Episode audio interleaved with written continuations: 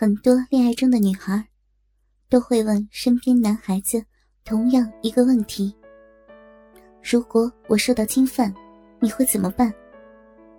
很多男孩都会信誓旦旦的回答：“就是死，我也要保护你，不让你受到任何的伤害。”的确如此，很多男孩会这样做。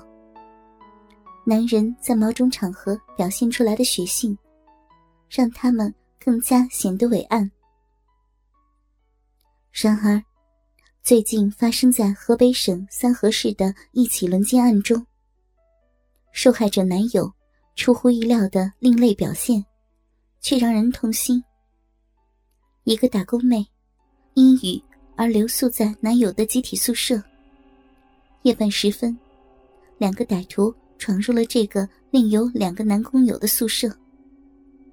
她的男友竟然能够默认，让歹徒强奸自己还是处女的女友。当他被歹徒赶出门外的时候，他不敢报警，更不敢呼救。当听到女友撕心裂肺的惨叫声的时候，他竟一动不动的在门外站了两个多小时。案发之后，由于歹徒的恐吓。他竟还劝阻了想前去报案的女友，一桩强奸案就这样被瞒了下来。二零零六年七月二十日，河北省三河市公安局在调查另一桩案件时，拔出萝卜带出泥，才破获了此案。漂亮打工妹，他乡遇知音。二零零六年八月六日，记者来到河北省三河市公安局，采访这桩离奇的男友不作为案。市公安局接待室，办案民警刘学兵几经周折找来了受害人刘小美。一提起数月前那个伤心的夜晚，这个漂亮的女孩便禁不住哭泣起来。今年二十岁的刘小美，出生在内蒙古包头市郊区的一个普通农民家庭。姐妹三个，她排行老三。姐妹三个都很漂亮，就像三朵姐妹花。三姐妹中最漂亮的，当属老三刘小美。刘小美和二姐刘小丽，高中毕业后。先后来到北京燕郊一家印刷厂打工。姐妹俩出门在外，处处与人为善，工作也踏实肯干。她们每月按时给家里寄回几百块钱，父母也为他们的争气和懂事十分的欣慰。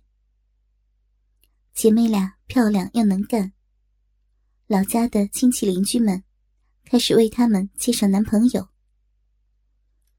二姐刘小丽，经介绍与老家的一个教师处上了朋友，而面对众多的相亲对象，刘小美却没有很快做出选择，因为她早已有了心上人。刘小美的心上人是河南小伙子张国平，张国平也在燕郊的一家包装厂当技术装订工。与刘小美所在的印刷厂只一墙之隔，两家包装厂外临街有很多便宜的风味饭馆。刘小美和张国平是这些风味饭馆的常客，一来二去就认识了。张国平是河南新安县人，父母都是老实的农民。他上有一个姐姐，下有一个妹妹。家里就这么一个男孩，父母都很宠爱他。今年二十一岁的张国平，二零零三年中学毕业后就出来打工了。张国平虽然身材瘦小，但工作上特别肯用心，是厂里的技术能手，每月工资近两千元。刘小美告诉记者。当时我看着张国平，虽然身材不是很高大，却很能干，又很实在，不禁肃然起敬，对他产生了爱慕之情，就想找机会向他表达。二姐却劝我说：“咱们今后总是要回内蒙古的，你去找一个河南的对象，他这么瘦小，多没有安全感呢。有什么事情怎么保护你呢？不如以后回老家找个合适的。”我却反驳：“二姐，不管是哪里人，也不管他身材长相，咱看中的。”是他这个人的能力和人品。张国平人品好，又有技术，对工作有责任心，肯定也会对我有责任心的。再说了，身材瘦小并不意味着他不是一个男子汉呐。你怎么能以貌取人呢？我的一番话，说的二姐突然惭愧起来。嗯，你说的还真有些道理。行吧，二姐就替你做个媒人吧。第二天，二姐特意找张国平聊天，言语中试探他有没有女朋友。哪知张国平神秘的笑着说：“我女朋友整天跟着我呢。”一听他已经有了女朋友，二姐马上追问：“你女朋友是哪儿的呀？” 她就是你妹妹刘小美啊！看二姐一脸惊讶的样子，张国平赶紧找出了一封求爱信，递给了二姐，说：“我早就看上你妹妹刘小美了，去年就写好了这封信，可一直怕她拒绝我。今天你来了，正好是个表达的机会。”就这样，我和张国平开始了。真正的恋爱。我们所在的三河市，离北京只有几十公里的距离。逢休息日，我们常常到北京游玩，也让我们体会到了大城市的气息。张国平感叹道：“农村与城市相比，真是天地之别啊！”于是，他开始向往和眷恋城市的生活。他时常向我描绘我们两人的将来。以后啊，咱们挣足了钱，就在燕郊买一套房子。听到男友那么替我着想，我感动之余建议着说：“嗯，大城市的生活的确不错，可这里的物价、消费都很高。以后咱一起回我的老家内蒙古包头去，我们两人。”办个小厂。还没有等我说完，张国平就反对：“不行，我不去，大西北环境多不好啊！北京的沙尘暴就是从你们那儿刮过来的。”男友这么的坚决反对，让我有些没有料到。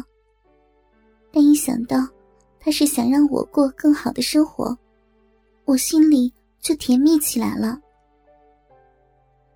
刘小美是个心细的女孩子。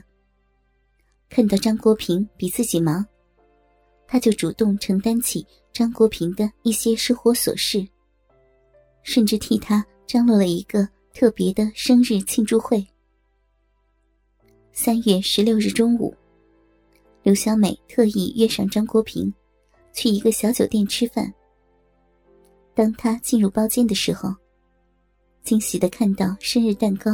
和一桌酒菜，还有双方的一帮好朋友。看到这样的场面，张国平激动的不知说什么好。